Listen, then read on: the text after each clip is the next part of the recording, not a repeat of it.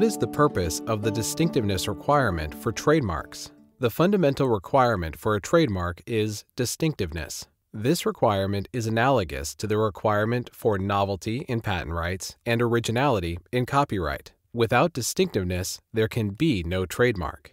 As Miller and Davis note, naturally, a trademark must be distinctive if it is to serve the function of identifying the origin of goods and thereby avoid confusion, deception, or mistake. If a trademark is to protect purchasers from confusion over what they are purchasing, then the trademark somehow must be recognizable identifiable, and different from other marks. Some trade and service marks achieve distinction via their inherent nature. Nike's curved swoosh checkmark suggesting speed and agility, for example. But other marks gain distinctiveness as a result of marketing, forming a powerful association over time in the minds of consumers. For example, the term Raisin Bran is merely descriptive of the cereal and would not be eligible for trademark registration had Kellogg Company not demonstrated through evidence of use, including sales, advertising expenditures, and consumer surveys, that the buying public had come to associate Raisin Bran with this particular Kellogg cereal. The public's distinct association of a trademark with a company is known as secondary meaning, and it can only be established over time. How is distinctiveness determined?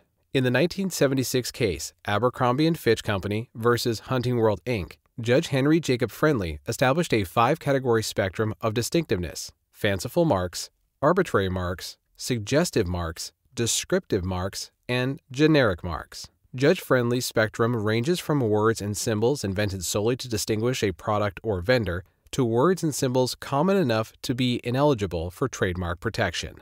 Fanciful marks are invented words, symbols, or devices that have no relation to the good or service being sold and have no meaning other than to distinctly identify the product or service and distinguish it from those of any other vendor. Some examples of fanciful marks are Xerox, Google, and Kodak. Fanciful marks are considered the strongest type of mark and are automatically registrable with the USPTO. Arbitrary marks are real words in common usage that have no descriptive relationship to the product or service being sold. Examples of arbitrary marks include Apple for the computer company and Galaxy for the mobile phone. Arbitrary marks are also unreservedly eligible for trademark registration. Suggestive marks are marks that imply a quality or characteristic of the goods and services being sold. Examples include iPad for the tablet computer and Coppertone for the sunscreen lotion. While suggestive marks are inherently registrable, any less distinctive marks would require evidence to indicate a secondary meaning. A descriptive mark explicitly describes the purpose, nature, or an attribute of a product or service, and are, therefore, not eligible for trademark registration unless a secondary meaning or association has been developed in the public's mind through usage. Ineligible descriptive marks include lightweight and faster. However, if a descriptive mark takes on a secondary meaning in the public mind, sharp televisions, for example, or Windows for windowing software, then it can be eligible for trademark registration.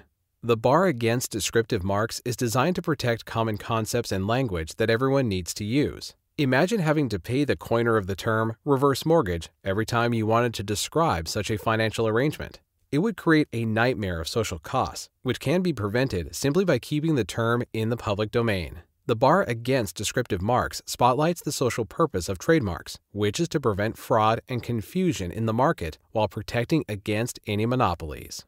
The last and least distinctive category of marks are generic marks that are simply the common name for the goods and services being sold. An example of a generic mark might be the use of the word baskets for a basket store without any accompanying logo or design element to distinguish from a generic description of the items sold. A generic mark is never eligible for registration, no matter how much evidence a mark owner offers that it has acquired a secondary meaning through advertising and marketing. Ironically, a product or service can become so familiar in the marketplace that the public begins to associate its trademark with an entire category of similar products and services.